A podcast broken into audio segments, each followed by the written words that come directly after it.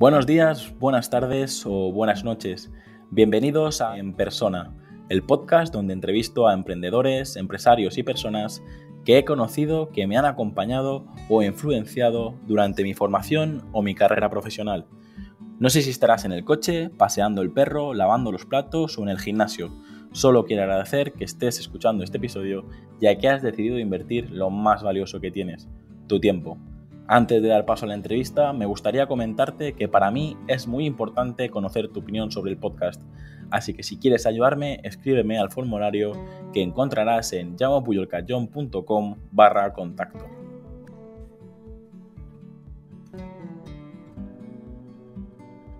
Hola Gerardo, ¿cómo estás? Hola, ¿qué tal Jaime? ¿Cómo te va? Todo bien, muchísimas gracias por aceptar la invitación. No, gracias a ti por invitarme y te pasar un, buen rato aquí con tu audiencia. ¿Qué te parece si arrancamos ya con las preguntas? Venga. Pues venga, ¿qué libro recomendarías y en qué formato te gusta leer?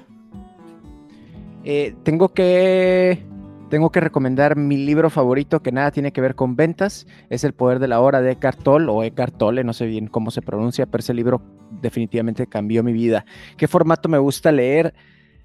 La verdad es de que estoy prefiriendo leer en mi Kindle últimamente. Siempre era de los que alegaba que prefiero, prefiero leer en, en, papel por múltiples razones, pero es que a partir de que comencé a leer de mi Kindle, la verdad es que no puedo cambiar. Es demasiado, demasiado práctico. Y me doy cuenta que leo más.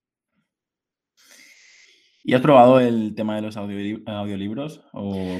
Sí, yo consumo audiolibros, pero ¿sabes qué, Jaime? Eh, audiolibro e incluso también los, los resúmenes de libros, estas aplicaciones de 15 que te platican un libro en 15 minutos y así, también las consumo cuando estoy buscando como un preview de un libro. Es decir, cuando un libro me interesa, me aviento el resumencito. Si me gustó, lo voy a comprar pero eh, en tema de audiolibro completo, el de 3, 4 horas, es como cuando quiero saber de un tema, pero no necesariamente me está atrapando. Entonces prefiero que alguien me, lo platique porque no le voy a dedicar como mi hora de lectura diaria a eso. Entonces como que tipo, llevo como niveles jerárquicos según mi, tipo de interés y eh, eh, porque honestamente para mí un audiolibro no le doy el mismo valor que, que una lectura completa. Entonces por eso, por eso lo escojo de esa manera. Genial. Yo la verdad eh, creo que el secreto es usarlos cada uno en el momento adecuado y, como se merece, porque cada, cada formato está pensado para consumirse de una manera diferente. En el caso de los audiolibros, eh, coincido contigo. Cuando son temas así menos importantes que me interesan, pero tampoco quiero profundizar, sí que soy capaz de escucharlos, pero, pero si no, eh, necesito tenerlo en las manos y leerlo. Sí, definitivo. Me ha pasado últimamente que me pasó algo chistoso, que eh, me se va a escuchar horrible lo que voy a decir, pero me empezó como a fastidiar un poco la música. Es decir, yo soy una persona que le gusta mucho la música, pero un tiempo para acá era como que no sabía ya ni qué escuchar, era, no, no, no, no, no tengo ganas de escuchar música. Entonces, y yo hago una hora de ejercicio todos los días, casi, casi como, como si fuera mandato de Dios. Entonces, eh, y normalmente me pongo música me gusta mucho el boxeo, el boxeo y según el ritmo que quiero, que quiero entrenar ese día, pues me pongo música, me puedo poner desde salsa hasta hip hop, hasta eh, rock eh, pesado, etcétera, etcétera. Y de un tiempo para acá, no, no, no, no quiero escuchar música. Y me puse a escuchar audiolibros al mismo tiempo que, que, que me pongo a, y conferencias al mismo tiempo que me pongo a hacer ejercicio, cosa que nunca había intentado antes. Nunca había podido consumir contenido como tal, contenido de valor al hacer ejercicio y ahora lo estoy haciendo y me está gustando, me está yendo bien. ¿Cuál es tu película favorita y cuál es tu serie favorita? Mi película favorita, pues creo que tendría que ser Rocky. Eh, bueno, ya había dicho que soy fan, fan del boxeo y, hay un gran mensaje en esa película, entonces voy a decir Rocky, aunque sé que si mañana me, hiciera la misma pregunta, probablemente te diría otras dos, tres. Y en cuestión de serie, eh, estoy entre lo más pop y algo no tan pop. Eh, si me voy por el lado pop, sería Friends. Eh, mi esposa Dani y yo hemos visto esa serie, yo creo que por lo menos unas 20 veces toda corrida. por el lado de Friends es, es la fórmula mágica. Y por otro lado, la serie inglesa de Sherlock Holmes con Benedict eh, Cumberbatch. Esa, esa serie me voló la cabeza, la de Sherlock Holmes. Es la que, la que está en Netflix, ¿verdad? Es la que está en Netflix y es, es, es una, como creo que como dicen ustedes, es una pasada y es, de verdad es que es increíble. De hecho, hace poco vi la película de, que no sé si la has visto, de eh, Elona. De la hermana. Sí, sí, sí. Y, y me, me, entraron ganas de volver a ver la serie, de, porque los personajes no tienen nada que ver, porque los han construido de diferente manera, pero sí que, sí que la, la que tú comentas, eh, la interpretación, los casos y tal, a mí me enganchó bastante. Lo es increíble. no sé, lo típico que sucede en Netflix, que a lo mejor ves una temporada y no hay más contenido y luego ya eh, te pones a ver otras cosas y creo que tendría que recuperar a ver cuántos episodios hay disponibles. Hasta donde tengo entendido está completa, pero sabes que yo trato de mantenerme lejos de Netflix, sobre todo particularmente las series. No me gustan las, o sea, me gustan tanto las series que no las consumo, porque, porque me da mucho coraje darme cuenta que han pasado seis horas y no me he levantado del sofá. bueno, es verdad que si, no hay un poco de autocontrol puede ser peligroso. Totalmente. Entonces me sé que no tengo autocontrol, por eso no me no, no, no tiento al diablo, vaya. Vamos con la siguiente. ¿Qué lugar te gustaría visitar? Y de, de todos los lugares donde has estado, eh, ¿cuál es el que más te gusta? Wow, no, es que cada, lugar que he ido, de verdad es que es increíble. Eh, eh, seguimos regresando a la península de Yucatán, a la Riviera Maya. Entonces, mi esposa y yo le, le tenemos un cariño muy, muy especial a la Riviera Maya. Así que yo creo que de todos los lugares que he visitado, ese es uno que, que mantengo regresar, eh, que quiero regresar. Otro que quiero regresar y le tengo muchísimo cariño es a la ciudad de Nueva York. Eh, fuimos a dar una capacitación allá y fue una experiencia fenomenal y un lugar que me gustaría conocer. Eh, dos, rápidamente, Japón y Tailandia. Muy bien. A mí Asia también me llama un montón de atención y la verdad que es los pocos sitios donde he estado eh, he alucinado. Lo que pasa que yo soy de los viajeros que necesita volver. no sé si has estado alguna vez en España, pero... No, no he tenido el gusto. Nunca he viajado para Europa. Bueno, pues cuando, cuando vengas hacia aquí eh, o hacia acá, como decís vosotros, eh, seguro, seguro que puedes descubrir también un montón de, de lugares eh, sobre todo a nivel gastronómico, no sé si a, ti se te puede comprar por, la comida, pero... Definitivamente, definitivamente, es la, forma, es la forma de conectar conmigo, definitivo. bueno, pues eh, cuando oigas algo sobre Mallorca o sobre Baleares o eh, aquí en, los lugares más famosos que tenemos alrededor, pues a lo mejor Ibiza, Barcelona, seguramente habrás escuchado ahora sobre ellos pues nada, cuando vengas por, aquí, eh, estás invitado como mínimo a una comida. Eso, venga, no, ya está, ya está. Lo, déjame lo anoto aquí porque, porque ya tengo varias comidas por allá, entonces voy a ir cobrando una por una. ¿Qué onda, Jaime? Este, ¿Cómo estuvo el rollo? bueno, la verdad es que para mí la, gastronomía, conocer a un país desde la gastronomía es, alucinante. Y, te digo, yo tampoco eh, creo que he salido más fuera, es decir, incluso fuera de, Europa. Y, por ejemplo, en, España o en Europa hay miles de personas que vienen a, disfrutar de la gastronomía española y la gastronomía italiana, francesa. Y, últimamente, como estoy un poco loco por, por la gastronomía asiática, tanto la japonesa como la china, pues al, final te, acabas visitando otros lugares y, y, no disfrutas lo que tienes en, eh, lo que tienes más cerca. Pero bueno, eh, esto no es un podcast de gastronomía, así que... No, bien, porque pudiéramos platicar horas de esto, ¿eh? Digo, tú, tú eres el de las preguntas, pero, pero a mí me vas a tener que detener en algún momento porque yo seguiría platicando de cada una de las preguntas que me haces. Sí, bueno, es que también es, es el formato es curioso porque hay episodios que duran 15 minutos y hay episodios que duran una hora y media y todo depende de del tiempo que invirtamos en, cada pregunta. Yo voy a intentar eh, que seas tú el protagonista y, que, quiero escucharte, quiero conocerte, Gerard, y así que vamos con la siguiente pregunta e intentaré, intentaré no, no hablar demasiado. Yo quiero escucharte a ti y creo que la audiencia también, así que vamos con la siguiente. Venga. ¿Qué retos tienes todavía pendiente de cumplir y de todo lo que has conseguido hasta ahora, de qué te sientes más orgulloso? Wow, qué buena pregunta. Y, se supone que vienen más preguntas después de esto. a ver, bueno, este, ¿qué reto todavía no he podido conseguir? Eh, el reto, sí, definitivo. Quiero, tengo una, una ambición con respecto al canal del podcast, particularmente en México y Latinoamérica. Entonces, tengo el reto de posicionar a la industria del podcast en México mucho más alto de lo que ya está eh, y como tal, que no se pueda decir protagonista asqueroso, ególatra, egocéntrico. Lo siento mucho, pero así es y me acepto como soy.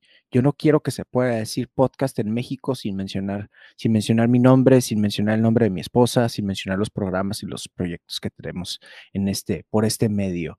Eh, otro reto es definitivamente tengo que hablar de esto, que es uno de mis principales motores, que es acercar la materia de ventas como parte de la educación básica en México. Empiezo desde mi casa. Me encantaría que fuera en todo el mundo, pero tengo que empezar desde mi casa. Y quiero que se imparta la materia de ventas en segundo de secundaria. Eh, es algo que he hecho abiertamente y estoy, he dicho abiertamente y estoy absolutamente abierto a trabajar sin ganar un solo centavo en la carta programática, en la capacitación de los maestros para que se pueda acercar esta materia a todo, todo México y que de alguna manera u otra la gente pueda subsistir a través de la comercialización de un producto o un servicio. Eh, ahora, ¿cuál era la otra pregunta? Eran los retos y, ah, ¿cuál, cuál, me, cuál me ha dado más orgullo? Sí, Híjole, de... todo lo que he logrado, ¿no? Eh, definitivamente es conocer a las personas, acercarme. De lo que más me ha dolido con esta pandemia es no tener más capacitaciones eh, de forma personal, las conferencias. Eh, Jaime, te confieso que en cuanto terminaba una conferencia, así fuera frente a un público de 200 personas o 1000 personas, que ha sido el público más grande que hemos tenido hasta la fecha, la conferencia, digamos que para mí no era el, el high eh, lo mejor era después. Y Dania y yo somos las últimas personas en salir del edificio, puesto que saludamos, abrazamos, escuchamos, hablamos, nos tomamos la foto con la última persona que hizo, que hizo esa fila y pagó su boleto para irnos a conocer o escuchar nuestro mensaje. Eso es lo que más extraño y lo que más, más me enorgullece. Todos esos comentarios que hemos recibido, Gerardo, muchas gracias por lo que haces, etcétera, etcétera. Eso para mí es, y te lo platico y, mm, con profunda emoción, eh, es de lo que de lo que más orgulloso estoy, de poder conectar con la comunidad que se ha ido desarrollando a lo largo de estos casi cuatro años al final tienes tiempo para, comentarte dónde, dónde, te puede encontrar la audiencia, pero después de lo que has dicho me veo obligado a, comentar a la gente que nos está escuchando que, bueno, que, que tanto lo, que has dicho al principio, la magia del podcasting como eh, todos los conocimientos que, tienes en, ventas, si, te he invitado aquí es porque eh, no solo me gusta lo, que sabes, sino... Eh, los valores con lo que, cómo lo transmites.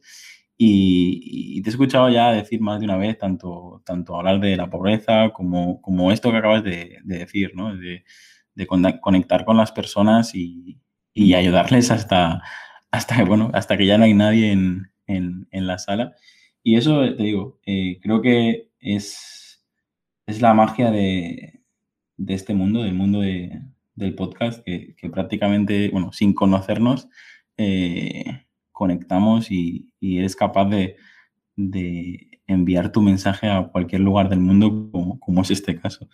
Y, nada, ya te lo he dicho antes eh, con el micrófono apagado, que, muchísimas gracias por compartir todo el contenido que, compartes, pero no sé, es que me, me alucina el propósito que tienes tan, tan claro y yo creo que es parte de, de tu éxito. Y parece que estamos terminando y, acabamos de empezar, así que vamos con la siguiente o, no sé si quieres añadir algo. No, no, venga, te agradezco mucho que, que, te agradezco mucho tus palabras. De verdad lo aprecio.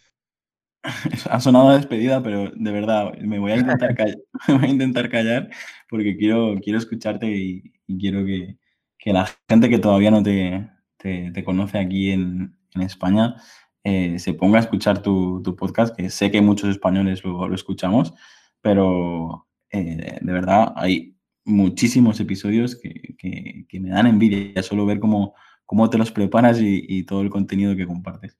Así que voy a intentar eh, dejar el efecto fan este y, y, sigo con las preguntas.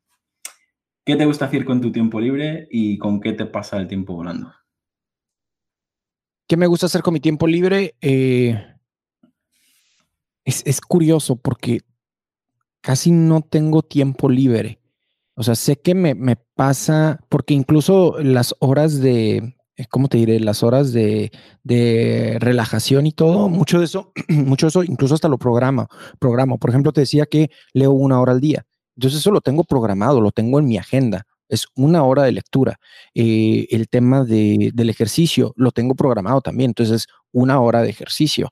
Eh, de alguna forma también hasta eso programo, ¿no? Pero ¿qué, ¿en qué me relajo? ¿Qué me, ¿Qué me puede pasar mucho tiempo? Me gusta demasiado ver eh, ver los deportes de contacto, me gusta mucho ver la, la UFC, me gusta mucho eh, ver, eh, ver el box, pasar y platicar tiempo con, con mi esposa Dania es increíble, o sea, no nada más es mi esposa, el amor de mi vida, es mi mejor amiga, pasar tiempo con ella, pasar tiempo con mi perro en el patio de mi casa, tomándonos una copita de vino, es, es de las cosas más, más gratas para mí.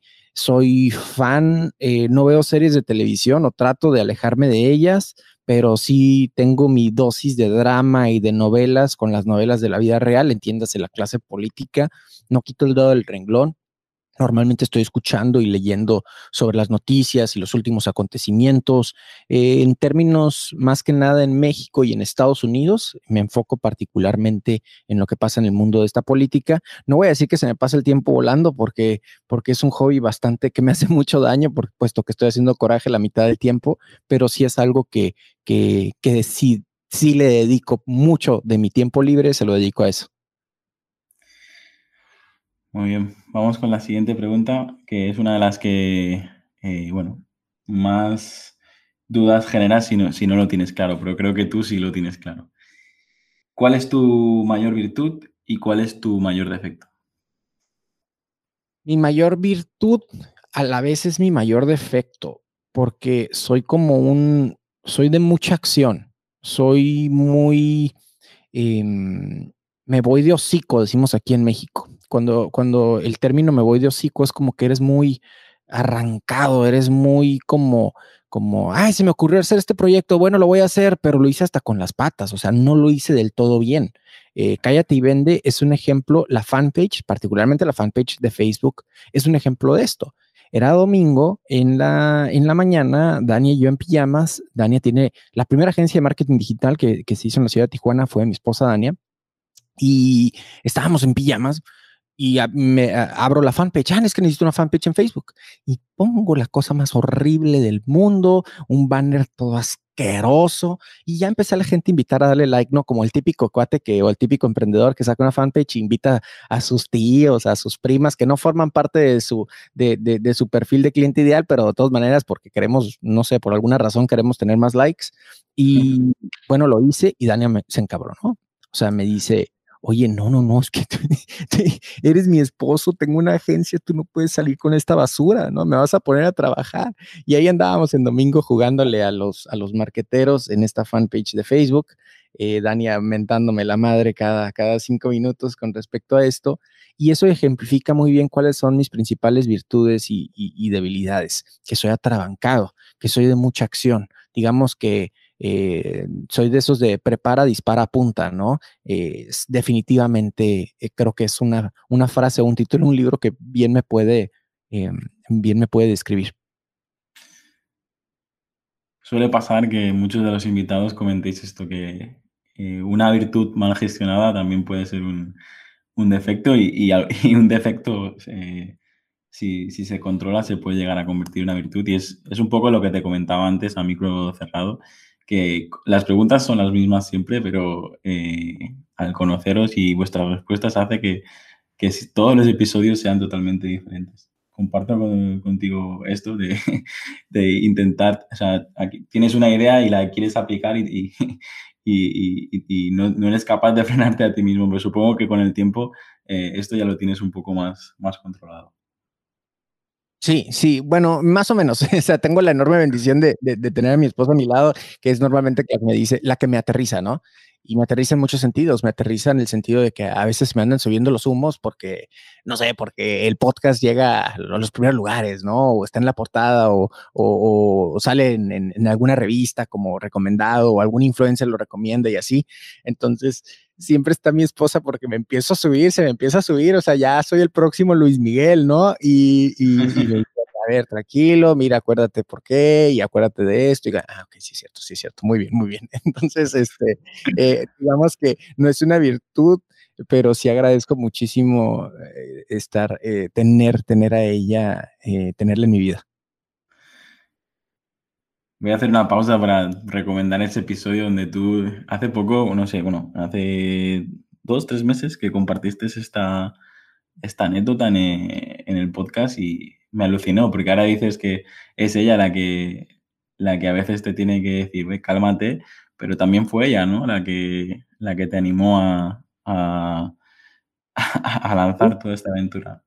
Definitivamente, o sea, el formato y la idea era mía, pero como tal el proyecto, la visión es, es absolutamente de ella. O sea, ella veía a un Gerardo un tanto frustrado con su carrera. Eh, yo era empleado antes de emprender con Cállate Vende. Eh, creo yo que como empleado era exitoso, o sea, mi carrera profesionalmente iba viento en popa, iba creciendo números, resultados, etcétera, etcétera. Eh, y, pero seguía teniendo esa como sensación de, híjole, bueno, pues algo falta, ¿no? Oh, ya llegué un top en la empresa y todas esas cosas que decimos, que decimos cuando somos empleados, eh, o muchos decimos cuando somos empleados, y ella tenía esa visión, o sea, ella decía, ¿sabes qué? Es que no se trata, no se trata de, recibir, no se trata de, de, que, de que te den a ti un puesto, no se trata de, no le pidas a los demás lo que no te das a ti mismo, ¿no? No le pidas que te suban un sueldo, que te, que, que, que te, que te capaciten más, si tú no estás buscando eh, educarte, si tú no estás buscando desarrollarte, si tú no eres capaz de invertir en ti. Entonces me decía ese tipo de cosas y, bueno, hay una, hay una frase que a mí me, me describe muchísimo, Jaime, que es, eh, la dice Tony Robbins, ¿no? Never leave a scene of a decision without taking some sort of action. Nunca te vayas de la escena de una toma de decisión sin tomar aunque sea una pequeña forma de acción, ¿no? Bueno, esa pequeña forma de acción para mí, cuando tuve esa conversación con mi esposa, fue comprar la grabadora. Porque dije, me voy a entrar el tema del podcast y voy a compartir mi material. Y se convirtió como, como en una especie de válvula de escape. No era una necesidad económica la que, la que, la que ayudó o la que, la que fue el combustible de Cállate y Vende. Definitivamente no. Lejos de. Las necesidades económicas ya estaban bien cubiertas. Me encantaría que, que nos siguieras contando todo esto porque, como he dicho al principio, eh, He escuchado muchísimos episodios tuyos y, no, o casi todos. Y cuando te escucho ahora tengo la sensación de que estoy escuchando un episodio tuyo, por lo tanto tengo que intentar volver al papel de entrevistado. Eh, Gera, ¿qué vicio tienes que, que nos puedas confesar? Eh, hablo vicio a nivel gastronómico, vicio, uh, no sé, eh, videojuegos, hay, hay, hay, todo tipo de respuestas aquí. En tu caso, aparte del boxeo y las cosas que ya has comentado, hay algo que, que digas, wow, no podría vivir sin esto. Por vicio entende, entendemos algo que hace daño, ¿no? No necesariamente. Yo cuando no, digo... Algo que, que, deseas mucho y que te gusta mucho. Sí, es decir, eh, a lo mejor no, no, el concepto no debería ser vicio, pero si me dices una hamburguesa completa con bacon y, y doble de queso. Eh, por ahí eh, Justo, viene en forma de hamburguesa, Jaime, porque eh, un vicio para mí son, son los carbohidratos, la comida chatarra. Me gusta demasiado, demasiado. O sea, yo pudiera vivir de pizzas, pudiera vivir de tacos, pudiera vivir de paella toda mi vida. Entonces, eh, ese, es, ese, es mi, ese es mi problema. Yo creo que son los carbohidratos, ¿no? En una sola palabra. Eh, ese sería mi vicio, definitivamente. Eh, hablabas de los videojuegos, definitivamente fue un vicio. Creo que creo que, no sé si todavía se dice que lo tienes. Según yo, según yo, por ejemplo, los, en Alcohólicos Anónimos se dice que, que continúa siendo nada más que eh, o sea, dice, soy alcohólico, nada más que tengo 20 años sin tomar, por así decirlo, ¿no? Bueno, uh, sí, sí fui vicioso o soy vicioso de los videojuegos, pero tengo como 4 o 5 años sin levantar el control de, de un PlayStation. ¿Por qué? Porque sé que una vez que tome esa chingadera, van a perder y la economía de esta casa eh, se, va, se va a venir abajo si Gerardo toma el control de un PlayStation.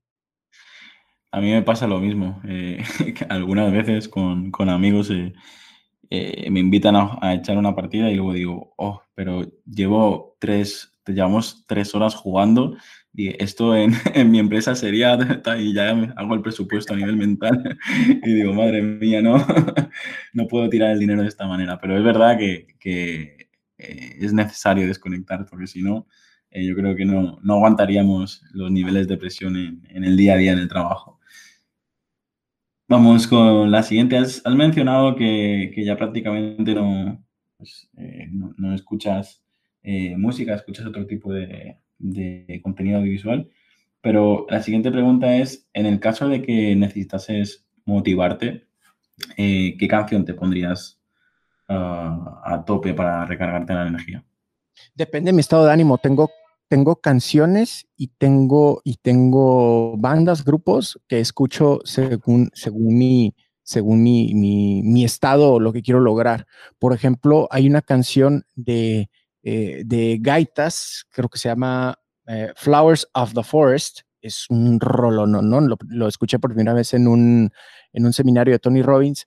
Esa canción la escucho antes de, nunca había dicho esto, nunca, nunca había hecho público esto. Esa canción la escuché antes de, em, bueno, lo escucho en meditaciones y, antes de, un taller o una conferencia, particularmente antes de las conferencias. Me doy un espacio, escucho esa canción, hago una especie de meditación antes de entrar, antes de entrar al escenario. Em, y bueno, o sea, si quiero sentirme contento o alegre, hay una banda argentina de punk rock eh, que se llama Dos Minutos. Eh, Dos Minutos tiene la, tiene la capacidad de brindarme alegría de una forma impresionante. Y si quiero poder, escucho a, unas de mis dos bandas favoritas, ya sea ACDC o Tool. Entonces, eh, por ahí va la cosa. Bueno, bueno, para, para no escuchar música, decías que no habías escuchado música o que no has escuchado música, pero veo que lo tienes claro, ¿no? Yo voy a... Lo que pasa es que, lo que pasa es que hubo un tiempo, una rachita, Jaime, digamos, estoy hablando de unas semanas para acá, que como que me fastidió el tema de la música, como que no tenía ganas de escuchar música. No, no, no, no, no, no, no quiero, no quiero ver qué, qué otra cosa. O sea, me pasó, y fue hasta raro. O sea, eh, lo hablaba con Dania, como que está, está mal algo en mí, o sea, estoy perdiendo sabor por la vida o qué pedo, porque, porque sí, se me hizo algo como muy extraño. No tengo ganas de escuchar música, pero ninguna, o sea, ni reggaetón, ni, ni música clásica, no tenía ganas de escuchar música, fue algo muy raro. Entonces fue cuando migré a esto que te, que te comentaba hace ratito, ¿no? De los audiolibros y las conferencias. Gerard, la siguiente pregunta también es una de las más complejas de responder, pero sé que tú sí lo tienes claro. ¿Qué es para ti la, la felicidad? Estar en congruencia. La felicidad es un estado y creo que tenemos que definirlo como tal. No es, no es simplemente eres feliz, o sea, sí tiene su, su momento. O sea, no siempre eres feliz, sino es un estado, ¿no? Eh, y creo que felicidad para mí es vivir en congruencia, congruencia con lo que dices, congruencia con lo que quieres, congruencia con lo que haces, congruencia con lo que deseas. Vivir en ese estado de congruencia, creo que eso es, eso es para mí felicidad no tiene que ver con, con una sonrisa dibujada necesariamente. Es el simple hecho de que exista congruencia. Cuando no hay congruencia, hay resistencia, hay frustración. La frustración es dolor y el dolor es casi, casi lo contrario a, ser feliz, ¿no? Entonces, eh, creo que por ahí va la cosa. Felicidad para mí es igual vivir en congruencia. Si tuvieras a tu, a tu lado el, el Jera de niño, Jera con 8 o 10 años, ¿qué consejo le darías? Sé paciente contigo mismo, quiérete mucho y creo que, creo que sería básicamente eso. Sé paciente contigo mismo, quiérete mucho, respétate mucho. Cuida cómo te hablas. ¿No le daría ningún consejo de venta? Eh, tal vez diría, empieza antes. Muy bien. La siguiente pregunta es, ¿cómo, ¿cómo ves el futuro? El futuro a nivel profesional, el futuro a nivel mundial. hay gente que, habla de, la robótica, del medio ambiente, de su propia profesión. Y la pregunta tiene una segunda parte y es eh, un poco similar a la, que ya te he hecho. Si pudieras congelar un mensaje y abrirlo con 80 años, ¿qué mensaje, qué mensaje te guardarías o congelarías para abrir más adelante?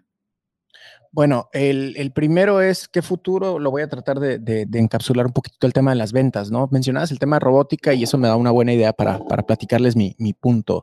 Eh, viene tal cosa como el, desempleo tecnológico, creo que ese es el término que están utilizando los economistas. A lo mejor estoy equivocado, pero creo que sí se llama el desempleo económico, que es que un robot te reemplaza, ¿no?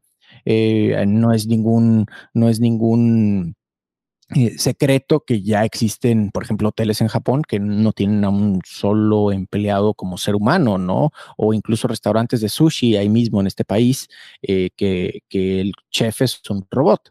Entonces, eso ya existe. Les recomiendo mucho el libro de, Andrés Oppenheimer, eh, Sálvese quien pueda, librazo.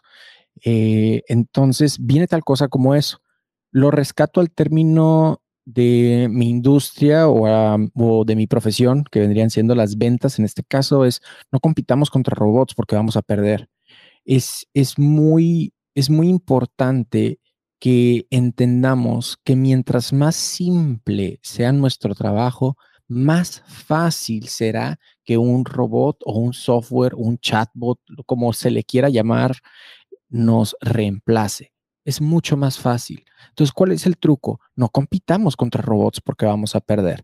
Por fortuna de nosotros, eh, el ser humano es un ser complejo. Es un ser que tiene necesidades eh, muy propias del ser humano, o sea, la necesidad de, relacionarse, de sentirse comprendido, de tener claridad sobre qué es lo que quiere. Entonces, lo que quiero decir con esto es, no compitamos si estás en una empresa y tienes vendedores o tú mismo, tú misma eres vendedor. Bueno, dejemos de competir, con un proceso tan simple que nos, que nos pueda reemplazar un robot y mejor comencemos a enfocarnos en lo que realmente importa, que es el ser humano que tenemos enfrente. En ventas, esto se llama prospecto. Y si realmente nos enfocamos en la persona que tenemos enfrente, cómo ayudarle, cómo asesorarla, a ayudarle a que haga conciencia sobre su problema, sobre su necesidad, sobre su dolor y acompañar a esta persona que cumpla esa meta mediante el uso de nuestro producto, nuestro servicio, entonces ahí no estamos compitiendo contra un robot, porque todavía no hay robots que, puedan hacer eso. Probablemente en 20, 30 años ya estén tan pesados esos robots que igual y hasta con eso nos puedan competir, pero en el Inter no compitamos con algo tan simple, porque vamos a perder. Gena, tú no piensas que, que precisamente, al menos en mi caso, cuanto más sé de ventas, cuanto más, eh, cuando más vendo es cuando más persona soy, cuanto, cuando más humano soy y cuando más me, me, preocupo por las personas a las que, a las que ayudo vendiéndoles. Por lo tanto, eh, no sé, también podríamos hablar de esto durante horas, pero en las veces que, que he intentado automatizar las ventas, eh, he conseguido resultados no solo malos, sino que incluso me, hacen empezar de cero, ¿no? Tú mismo en, algún, en algún episodio has comentado pues el típico mensaje automatizado que envías el mismo mensaje a, a, 20 personas totalmente diferentes y, al final no, lo único que consigas lo, es, lo único que consigues es dañar tu propia imagen, ¿no? Sí, pero es, bueno, es que también para, para automatizar hay que saber, hay que saber utilizar un mix. O sea, tú dices un, buen punto y me encanta, ¿no? O sea, me doy cuenta que cuando automatizo realmente no me está yendo tan bien. Ok, lo que pasa es que creo que hay una parte que tenemos que saber cómo automatizar o qué automatizar más bien. ¿Qué parte de la venta pudiéramos automatizar? ¿Qué parte de la venta pudiéramos utilizar la tecnología para que nos haga la vida un poquito más fácil? Tal vez un correo electrónico de seguimiento, eh, tal vez algún recordatorio, eh, a, lo mejor un, un, un video que puedas estar mandando para, para prospectar de una forma muy, muy específica. O sea, sí hay forma de apalancarnos de la tecnología y, entre comillas, automatizar el proceso, pero como tal, como tal, también depende del producto o servicio, qué tan complejo sea lo que estás vendiendo, pero como tal, yo de, entrada no lo, no lo recomendaría la absoluta automatización. Insisto, puedo estar muy equivocado con esto, eh, pero yo no recomendaría la, la, automatización absoluta porque a fin de cuentas vamos a entrar un tema de una competencia que bien pudiera ganarnos si tiene un producto similar, si le mete más dinero a Facebook Ads o Google Ads o lo que sea, y aparte tiene un mejor diseño y un precio más económico. Bueno, entonces tal vez ahí creo que estamos entrando a un tema de una competencia por por querer estar automatizando, de ver quién le invierte más dinero para, pues lo voy a meter 10, aunque sea para sacar 11 y ya me quedo con uno y así sucesivamente, ¿no? Escalando esa competencia. Yo creo que en, en, mi particular punto de vista, creo que no sería lo adecuado. Entonces, yo le apuesto mejor a esa relación con clientes de humano a humano, donde incluso para la otra persona sea mucho más fácil captar el valor de lo que ofreces que no le cueste tanto trabajo pagar unos cuantos centavos más. Genial, me quedaría hablando de esto un buen rato. Simplemente eh, yo creo que si hablamos de CRMs, hablamos de, vender a través de, vídeo, yo creo que podríamos hablar ah, bastante los dos sobre esto, pero si, quieres lo dejamos aquí para la siguiente temporada. eh, Voy a la segunda la parte de la pregunta, Gera. Eh, si tuviera la oportunidad de, congelar un mensaje para ti en el futuro, ¿te dirías algo en especial? No te olvides, no, te diría agradece.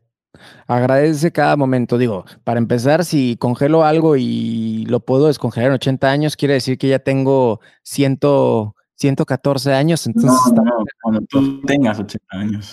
Ah, para cuando yo tengo 80 años. Yo pensé, ah, ok, ya, ya. Este... Yo diría algo bien loco como felicidades, porque seguramente si, si, si continúo vivo en 80 años, algo hice bien o algo estoy haciendo bien. Entonces creo que diría felicidades, eh, da gracias y dale un beso a Dania. Algo así diría. Gera, la siguiente pregunta es, ¿a quién te gustaría conocer?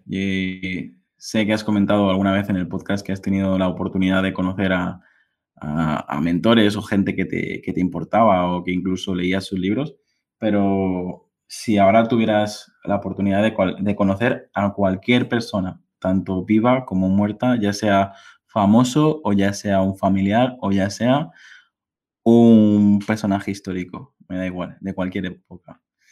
¿Con quién te irías a, cenar y hablar durante horas?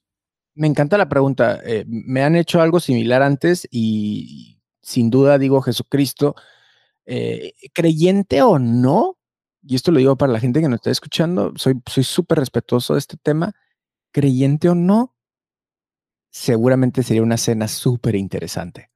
súper, súper interesante. Eh, hablaba eh, tuvimos en el podcast de Todo Menos Fútbol a Diego Barrazas de Dementes y, empezamos a hablar una pregunta similar, ¿no? Jaime le decíamos, oye, ¿a quién pudieras entrevistar? Eh, pero entrevistar, no, no cenar como lo estoy diciendo, ¿no? Y fue interesante como Diego dijo, a mí me gustaría como un tipo asesino en serie, ¿por qué no Hitler? No porque yo piense como ellos, sino porque quiero saber cómo piensan precisamente, ¿no?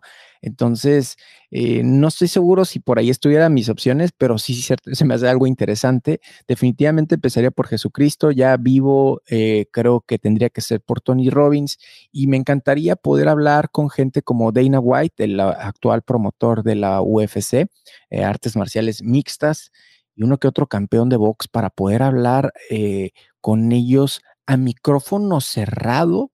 Y realmente hay una, hay una frase que dicen muchos los gringos que es pick their brains, que es como, como rascarle a su cerebro, saber cómo piensan, meterme, digamos, eh, más en sus insights de, de, cómo piensan, qué miedos tienen, qué pasa antes, qué pasa después de que se suben al ring, que tiene un reto tan grande. Entonces me encantaría, me encantaría algo así. Ya dije como siete cosas diferentes, pero, pero bueno, ahí está mi respuesta. No hay tanta claridad en este caso como puedes darte cuenta, ¿no? Había un primer lugar, eso sí. Esta pregunta cuando empiezas a, decir nombres, la, gran mayoría de gente empieza por uno y luego se acuerda a lo mejor de un familiar o de un famoso y, es, normal que, porque no es una pregunta frecuente, ¿no? está, Tú dijiste ahorita familiar y me encantó el hecho de, haber, de, de, tener esa posibilidad. Nunca Nunca había pensado, dije, oye, ¿por qué no conocer como a mi super, ultra, hiper bisabuelo? O sea, de un chorro de generaciones, a ver, conocer cómo piensa. A lo mejor me parezco hasta físicamente, o a lo mejor el cuate también era, era orador o un político, estaría cagadísimo. Y entonces eh, se me hace una, una, buena opción, ¿no? La próxima vez que me pregunten, creo que la voy a considerar, Jaime. Muchas gracias. Sí, es la verdad que como yo les digo a la gente que que pueden elegir a, cualquier persona y, cuando le dices el, poder hablar con un antepasado, pues como es algo que no creo que no nos, que, no nos cuestionamos en nuestro día a día, eh, yo creo que, a muchos le, nos gustaría, ¿no? poder, no sé, tener una conversación con tu abuelo con, la edad que tienes tú ahora y, que te y ver cómo fue su época, cómo era su, su entorno y, y cómo has llegado tú hasta aquí. Y no sé, creo que son, son situaciones que, es normal que nos generen muchísima curiosidad. Gerardo, la siguiente pregunta es, ¿qué es emprender para ti? Y, o sea, ¿qué ha supuesto emprender para ti y por qué lo recomiendas o por qué no lo recomiendas? Es, esta pregunta es, fíjate que es una pregunta que parece como de, como del libro, ¿no, Jaime? Que, que, parece como una pregunta súper simple, eh, que aquí es donde eh, un coach se pudiera lucir y emprender es la vida y que el sentido y etcétera, etcétera, y las montañas y la chingada que suelen decir los motivadores y cuánta cosa. Pero sabes qué? Vivimos en un mundo, vamos a decir un mundo, te, te hablo de mi país, mejor empiezo por, por aquí, ¿no? Este, México es un país pobre, es un país tercermundista. Hay que decirlo así, porque, pues esa es la verdad. Eh, y emprender, Jaime, lo que pudiera significar para un país como Estados Unidos, países europeos, la misma España, donde aquí me puedes corregir, Jaime, si estoy diciendo una estupidez, pero emprender en México no es algo em, no es algo que se busca como, estoy buscando la palabra eh, que, se me fue, que aspiracional. En México emprender no es algo aspiracional, como pudiera ser en Estados Unidos, como que hey, tengo 20, 30 eh, años trabajando en una empresa, tal vez puedo hacer esto, entonces eh, me animo de una forma como más programada, es mucho más fácil hacer negocios en países como Estados Unidos, favorece mucho al desarrollo de la industria, vaya, y en México emprendemos, Jaime, en su mayoría, voy a decirlo, en su mayoría, no todos, por una necesidad económica. No emprendemos porque queremos, la mayoría, insisto. Emprende, se emprende en México en la mayoría de los casos por necesidad económica, porque no hay empleo o los empleos que hay son muy mal pagados. Entonces, casi, casi no tienes opción. Para mí emprender no significa como tal, ay, tu, eh, tu propio proyecto y conviértete empresario, etcétera, etcétera. Para mí emprender, si nos vamos al diccionario, habla de comenzar un camino. Entonces, de cierta forma, todos somos emprendedores solamente que lo hacemos por necesidades diferentes y con visiones muy distintas según las condiciones en las cuales nos tocó vivir, ¿no? Bueno, pues en mi país, con todos los retos que tenemos actualmente, el emprendimiento, el iniciar este camino y recorrerlo, Jaime, ya no es opcional, ya es porque, a su madre, güey. Pues realmente, si quiero eh, poder comprarme esa casa o quiero salir de estas pinches deudas, tal vez pues necesito hacer algo aparte de mi empleo. Y eso creo que nos hace muy fuertes a los mexicanos, a los latinos, pero al mismo tiempo, al mismo tiempo no nos prepara como tal para poder ser grandes empresarios. Nos quedamos en muchos casos como el changarrito y nos da miedo crecer. Changarrito aquí en México es el pequeño negocio, ¿no? Como tu puestito ahí chiquitito, porque nos da miedo crecer, porque no tuvimos educación, porque no conocemos que hay mejores posibilidades. Entonces, para mí eso es emprender, es arrancar un camino de acuerdo a las condiciones que tocaron y de acuerdo a donde quieres llegar. Me has dado una lección, Gera, porque muchas veces eh, cuando yo hago esta pregunta eh, no contemplo eh, tu respuesta pero yo también admiro a, vuestro país y, entiendo la situación, entiendo eh, que se emprende por necesidad para, incluso también te he escuchado decir en tu podcast que recomendará a la gente que, vale, tienen su empleo, pero que si quieren mantener su, nivel de vida, empiezan a, empiezan a emprender. O sea, que mantengan su, empleo, pero también emprendan sus propios eh, negocios. Yo, esta pregunta, para que entiendas un poco eh, el contexto e, en España, eh, a mí me han llegado a preguntar en, la universidad, eh, pues, un aforo de 200 o 300 personas y que pregunten quién quiere ser funcionario. Funcionario aquí son las personas que trabajan para, el Estado, pues, pues y, y, el 80 o 70% o incluso más levanta la mano muy poca gente se, plantea eh, empezar su propio negocio o, su propio proyecto. Y yo te pongo para, que entiendas un poco por dónde quería eh, o por dónde yo eh, hago esta pregunta, porque ahora se ha puesto de moda, todo el mundo es emprendedor, todo el mundo quiere su medalla, pero también creo que es, tú dices muchas veces, se nace siendo emprendedor o, se, o, eh, o eres un, perdona, vendedor quería decir. Es decir, tú a veces has comentado, eh, se, nace o siendo vendedor o, uno se convierte en vendedor. Pues en el caso del emprendedor es un poco lo mismo. Yo creo que hay gente que, que sí que emprende porque lo lleva adentro, porque sí que está preparado y, y otra pues ahora pues porque se ha puesto de moda, al menos en España. Y son situaciones, entiendo, totalmente diferentes. Pero se ha puesto de moda algo que no es tan diferente entre tu país y el mío, Jaime, eh, es que la economía mundial apesta. O sea, prácticamente todas las economías están jodidas, según lo que entiendo. Entonces, algo que nos pone, nos hermana, por así decirlo, hasta las circunstancias malas pueden aprovecharse para, para, para, desarrollar esas grandes relaciones, ¿no? Algo que nos hermana es que vivimos en una situación tan jodida que ya una sola fuente de ingresos es hasta peligroso, ¿no? Eh, cenaba con un amigo hace ya, antes de la pandemia estábamos celebrando, estábamos celebrando eh, un evento que acaba de tener. Es como un hermano mío, es un gran empresario, lo admiro muchísimo. Y estábamos, ya, ya llevábamos como mínimo una botella de vino, ¿eh? Eh, y estábamos pasándola muy bien, estábamos platicando y le digo, estoy celebrando, en aquel entonces creo que era el número 13, ahorita son como, como 15. estoy celebrando mi fuente de ingresos número 13. Y el cuate me dice, es una persona que, tiene más dinero que yo.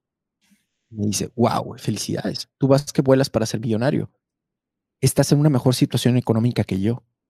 Entonces, el hecho de que mi amigo me haya dicho esto, a mí me causó un shock.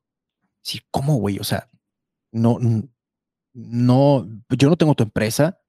Eh, no, no tengo todo esto, todo lo que le conozco a él y a su familia que económicamente tienen, ¿no? Viene raíces, bodegas, etcétera, ¿no? Digo, no, no, es que no estás entendiendo. Yo tengo solamente una sola fuente de ingresos, que es mi empresa. Y es este servicio que vendemos. Entonces, bueno, también vendo productos, entonces tengo dos o tres diferentes. yo estoy en una situación económicamente vulnerable en comparación a la tuya. Y ahí fue cuando, cuando me cayó como el rayo, ¿no? Decir, ah, canijo, sí es cierto. No es el tema, e, evidentemente es una persona que en cuestión de cantidad gana más que yo o genera más que yo, pero económicamente vulnerable, ese fue el término y se me quedó súper, súper grabado. Entonces lo que me gustaría decirle a toda tu audiencia, Jaime, es, no importa cuánto ganas, si ganas solamente de una, o si dependes más bien de una sola fuente de ingresos, estás económicamente vulnerable. Porque si Dios no quiera, hay un problema con tu empresa, eh, los clientes, el gobierno, una reforma, una guerra, lo que sea, ya nada nos puede sorprender después de este 2020, ¿no? Estamos en una situación económicamente vulnerable. Yo mismo me pongo como ejemplo de esto. Y lo dije, lo dije el, año pasado, fue en noviembre, octubre, poco tiempo antes de que se detonara la pandemia este, en China. O sea, eh, apenas esto no, no, no pasaba. Entonces les decía, yo tengo diferentes arbolitos, tengo 13, 14 diferentes arbolitos. Los árboles más grandes, pues se llaman conferencias y talleres eh, eh, en persona, ¿no? Vivenciales, vaya. Entonces, esos son los más grandes, son los árboles que me dan más frutos, pero tengo otros arbolitos para que envió la película de Guardianes de la Galaxia, ¿no? El, pequeño Groot. Tengo pequeñas plantitas chiquititas. Una de ellas se llama, se llama Amazon Affiliate, me da 20 dólares al mes o 15 euros para ustedes, creo que va por ahí el asunto, la conversión. Este, pues bueno, ¿voy a vivir de esos 15 euros al mes? Definitivamente no, pero son 15 euros que no hago sentado en el baño. Eh, el, Google Ads, eh, bueno, son 200, 300 euros. Bueno, no son, no son 200, 300 euros. ¿Voy a vivir de ellos? No, pero no son, no son esos, esos 200, 300 euros, no los consigo haciendo, eh, leyendo o haciendo otra cosa, pues. Entonces, en ese sentido, empecé a desarrollar, algunas fuentes son muy pequeñas, como las que ya mencionaba, otras son mucho más grandes, pero hay diferentes. Ahora, decía que me ponía como a mí mismo como ejemplo, porque se detona la pandemia, ya no puedo dar conferencias, ya no puedo dar talleres vivenciales, es un riesgo hacerlo, todavía es un riesgo hacerlo. Entonces, eh, pues esos árboles están congeladitos, digamos que no se puede cosechar nada, no hay, no está dando frutos y eran los árboles principales. ¿Qué pasó? Nada. Yo sigo igual de contento sigo igual. Eh, ¿qué, fue entonces? Qué bueno que Gerardo y Dania se enfocaron en los otros arbolitos, en crecerlos, en podarlos, en regarlos, en atenderlos, hablarles, ponerles música y la chingada que hacen los cuates que saben de jardinería, ¿no?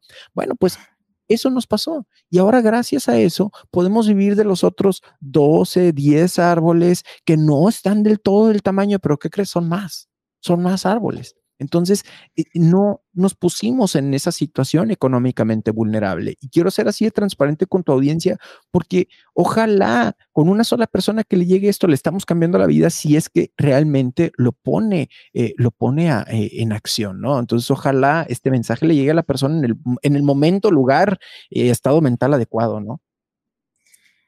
Pues muchísimas gracias por, por comentar esta experiencia, porque eh, escuché algo parecido en, en, alguno de tus episodios, pero que lo, que lo hayas transmitido aquí con, con el público al que, al que yo quiero llegar, que al en definitiva son empresarios, son emprendedores y, y yo comparto totalmente tu, tu visión. Gera, me quedan eh, dos preguntas rápidas, no quiero quitarte muchísimo más tiempo ya que te he quitado. La siguiente es, ¿cómo te gustaría ser recordado? Como alguien que puso su granito de arena para que la situación en México mejorara. Eh, es profundamente egocéntrica, llegó la, mi, mi, mi, respuesta, pero, pero sí, sí me gustaría. Eh, quiere decir que generé lo suficiente, eh, el suficiente impacto como para lograr aunque sea un pequeñísimo cambio. Que hablaba con, con justo mi amigo, el mismo empresario que te platicaba, hablaba ayer, y él me decía, es que se tiene que hacer más fácil el hecho de que se hagan negocios en México. El crear una empresa en México es súper complicado. Tiene empresa en México y tiene en Estados Unidos. Entonces, este es, es muchísimo más complicado solo en México. Tenemos que hacer que las cosas sean más fáciles. Entonces, ese no es mi fuerte. Yo no sé hacer empresas. Yo no sé cuáles son los trámites y todo. A mí esas cosas me dan flojera. Eh, pero sí sé comercializar un producto. Sé capacitar a la gente para que genere mejores resultados a través de esas transacciones. Y eso justo puede hacer que mueva la aguja.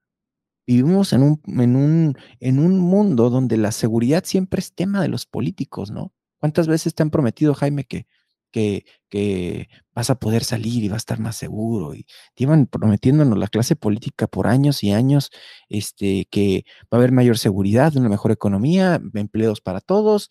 Siempre son las mismas babosadas. O sea, nos tienen prometiendo los mismos de no sé, 50 años atrás. Si alguien ya hubiera cumplido con su pinche palabra, ya iríamos en un país diferente o en un mundo distinto. Un mundo distinto. Entonces, nos toca aportar nuestro granito de arena y creo que ese es el mío. Enseñarle a la gente a que no tenga que depender de una situación, a que no tenga que depender de un gobierno o no, a que sea responsable de su propia situación y desde esa conciencia y con las herramientas adecuadas, entiéndase una metodología de ventas, pueda hacerse de una mejor economía.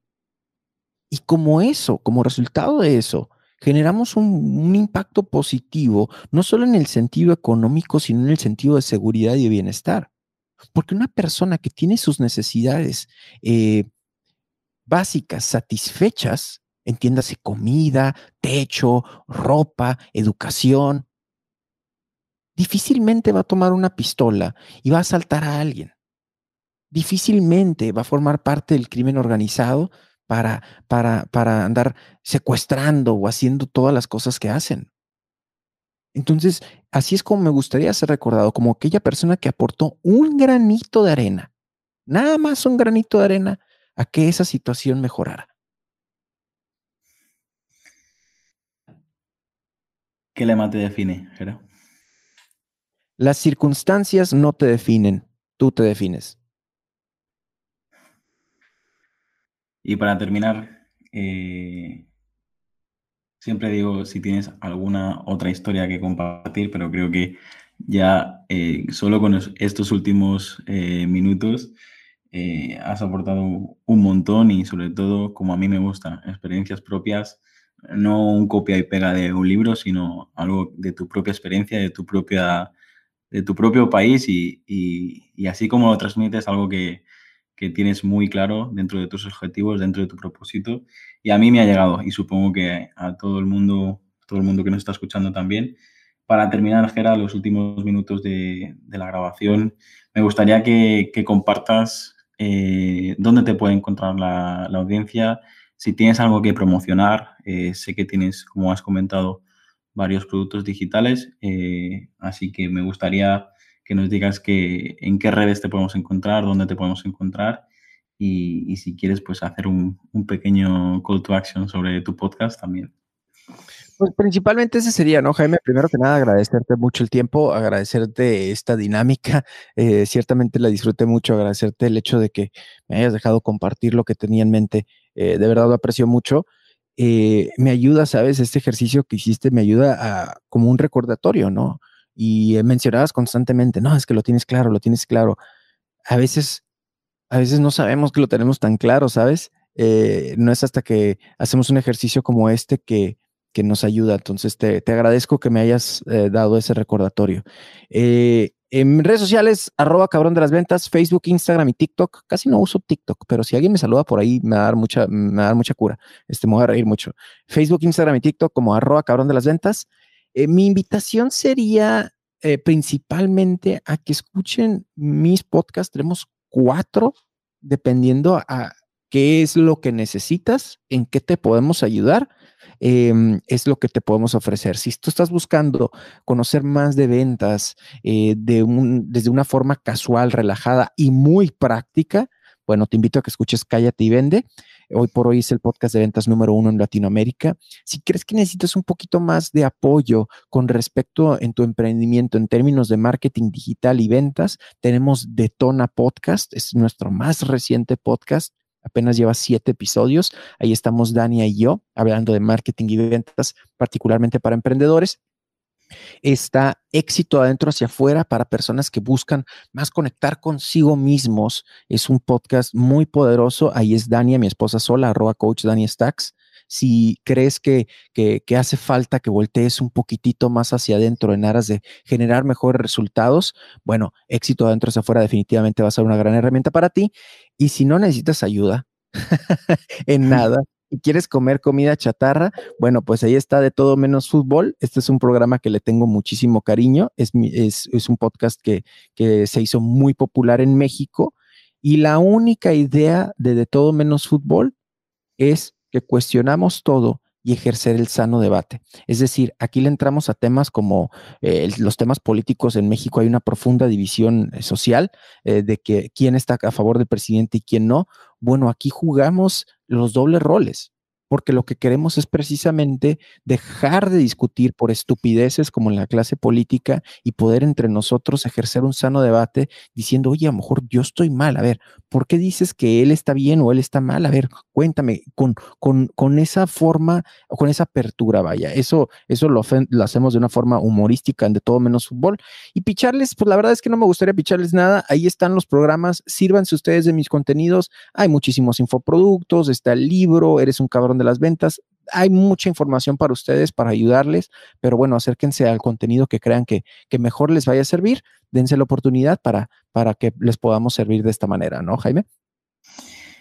Pues he tomado nota de todo. Yo ya tengo tu libro, te escucho todos tus episodios.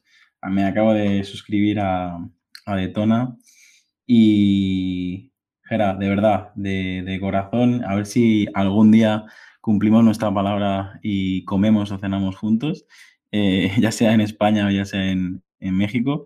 Y, y la mejor paella de España, la mejor, o sea, que, que, que, que, sea una cosa brutal. Yo soy un cuate de, de clichés, entonces se va a hacer, que se va a hacer porque es un país que tengo que conocer, este, entonces estoy seguro que se va a hacer esta, este encuentro, pero tienes que llevarme a la mejor paella. O sea, es, es, pues, es suerte porque tienes suerte porque ellos eh, parte de mis estudios los hice en, en Valencia, que es eh, donde la paella es, la mejor paella de, de toda España y de todo el mundo.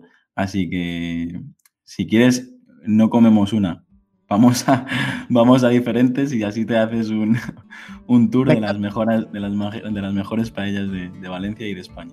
El Pae Tour, ya está. Bueno, pues muchísimas gracias. He disfrutado un montón. Creo que eh, no solo lo disfrutaré editándolo, sino me lo voy a poner cuando, cuando necesite eh, esto. Recordar el foco, recordar eh, quiénes somos y, los valores de, de, gente como tú, que te, te digo, a mí desde me llega un montón que, que te esfuerces tanto en, en, ayudar a tanta gente y, y de verdad, eh, un fuerte abrazo y, y, a ver si nos, si nos vemos pronto y nos seguimos por las redes sociales y cualquier cosa que necesites de un mallorquín en España, eh, cuenta conmigo. Mi estimado, te mando un abrazote. Hasta aquí el episodio de hoy. Si te ha gustado la entrevista, no olvides compartirla en redes sociales y valorar el podcast en iTunes, Evox o Spotify para llegar a mucha más gente. Recuerda, para enviarme tu opinión sobre el podcast, escríbeme al formulario que encontrarás en llamopuyolcanchon.com barra contacto. Encuentra este y todos los demás capítulos en enpersona.com.